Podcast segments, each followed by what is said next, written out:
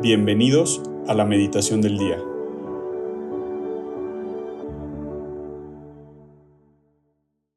En el nombre del Padre, del Hijo, y del Espíritu Santo. Amén.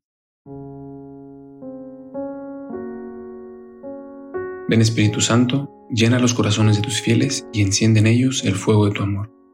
Envía, Señor, tu Espíritu Creador, y renueva la faz de la tierra. Oh Dios, que has iluminado los corazones de tus hijos con la luz del Espíritu Santo, haznos dóciles a sus inspiraciones para gustar siempre del bien y gozar de sus consuelos. Por Cristo nuestro Señor. Amén.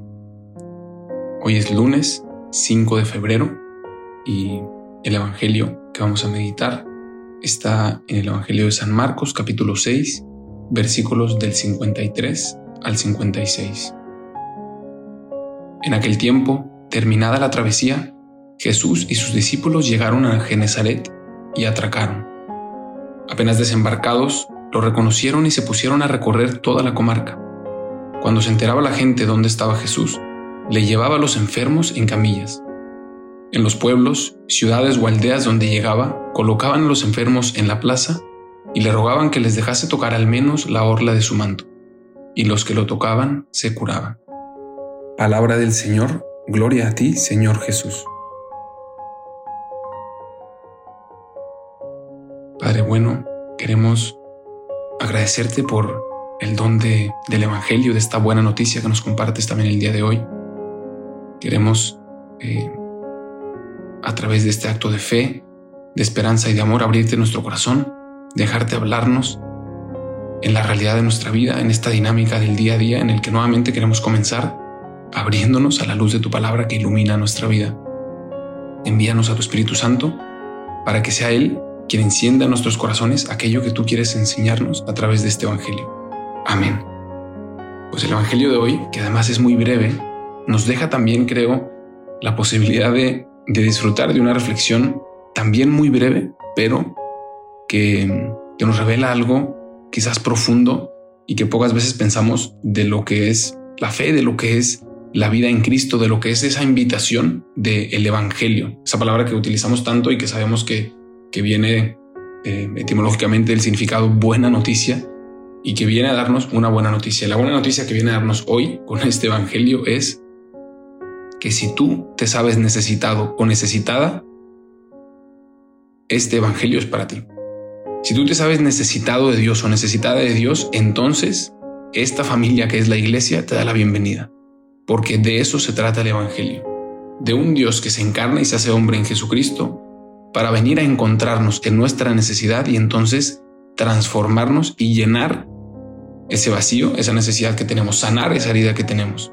Y por eso en el Evangelio, eh, pues vemos esta imagen tan clara que le llevaban a él a los enfermos y apenas tocaban su manto quedaban curados. Esto eh, lo quiero decir porque en otros momentos del Evangelio vemos también el mensaje claro de cómo con, con el ejemplo de los fariseos, cuando nuestro corazón, y es que nos puede pasar y, y nos pasa a menudo tal vez, cuando nuestro corazón se cierra ante esa relación hacia Dios de yo no te necesito, porque yo con la idea de perfeccionismo que me voy construyendo, tengo que convencerme a mí mismo y convencer a los demás de que soy tan perfecto que en el fondo sin darme cuenta, el mensaje que estoy enviando es ya no necesito a Dios. En el momento en el que yo soy tan perfecto como a veces quiero convencerme de que soy, o quiero por lo menos pretender ante los demás que soy, entonces este Evangelio ya no es para mí. Entonces este Jesús que viene a encontrarse con mi enfermedad, con mi miseria, con mi tristeza, con mi pecado, pues yo ya no lo necesito, porque aparentemente soy perfecto. Este era el conflicto de Jesús con los fariseos, que ante su imagen de perfección o apariencia de perfección ante los demás, de cumplir todo perfectamente, de tener todo calculado, controlado en sus manos, ese Jesús que se había hecho carne, pues ellos no lo necesitaban. Por eso les hacía tanto ruido en su corazón. Y por eso la invitación a como disfrutar, y se puede malinterpretar esto, ¿no? Por eso quiero ser muy cuidadoso, pero disfrutar de nuestra pequeñez.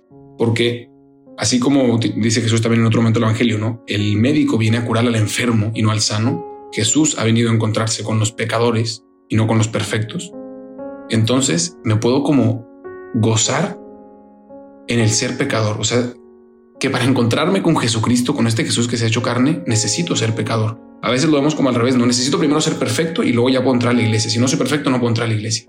Y el Papa Francisco nos lo dejó clarísimo en la JMJ, ¿no? En la iglesia hay espacio para todos, todos, todos, todos, porque todos estamos necesitados, ¿no? Y entonces lo que sería fácil malinterpretar, que quiero asegurar que no, que no lo hagamos así el día de hoy, es que no es una motivación a justificar el pecado o a eh, la tibieza o, la, o ser laxos en decir, bueno, pues entonces si Jesús, si necesito ser pecador para encontrarme con Jesús, pues entonces vamos a pecar todavía más, ¿no? Mejor. Y entonces todo esto de, crecer en la virtud, pues es, un, es algo que va en contra, no, no. Eh, no es que necesitemos esforzarnos en pecar más, sino más bien en reconocer que ya somos pecadores, en no luchar contra, contra el pretender que no somos pecadores, y sino simplemente en reconocerlo. No es que, no es que haya que, esforzarnos en pecar, sino simplemente en dejarnos abrir los ojos y ver nuestro corazón herido por el pecado, imperfecto, enfermo. Y entonces ese reconocer la realidad de mi corazón es lo que me da paz. ¿Por qué? Porque viene Jesucristo a encontrarse con esa realidad y a transformarla, a sanarla, a redimirla. Entonces no es que tengo que inventarme nuevos pecados o que significa que puedo pecar más para entonces experimentar más a Jesús. Eso sería obviamente algo falso, sino que tengo que dejarme encontrar con mi realidad. Y en esa realidad encontrarme con Cristo y entonces podré experimentar el gozo del Evangelio, de esa buena noticia, de ese Jesús que viene a encontrarse conmigo en mi pequeñez, en mi pecado, en mi tristeza, en cualquiera que sea mi realidad y viene a sanarla. Y solamente con tocarlo, con tener un encuentro real con Jesús, comienza a sanar, comienza a transformarse esa realidad en la que yo vivo y que a veces me, me cuesta tanto abrirme. Pues pidamos hoy este regalo a Jesús que nos permita reconocer nuestra realidad. No tener que inventarnos las máscaras de ser perfecto, ni tampoco tener que justificarnos en una vida mediocre o laxa sin esfuerzo contra el pecado, sino en reconocer la realidad de que ya estamos necesitados, de que ya estamos heridos por el pecado y entonces podemos abrirnos a ese encuentro transformador transformante con Jesús y con su gracia.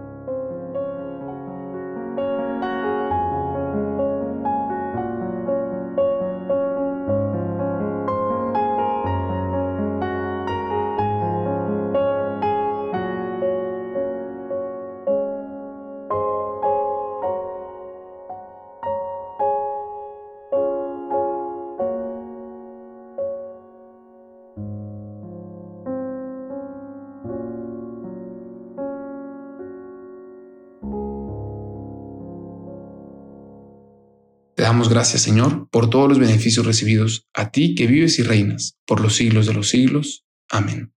Cristo, Rey nuestro, venga tu reino. María, Reina de los Apóstoles, enséñanos a orar. En el nombre del Padre, y del Hijo, y del Espíritu Santo. Amén.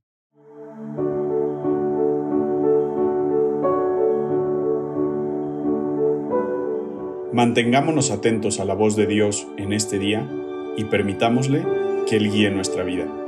Nos escuchamos mañana.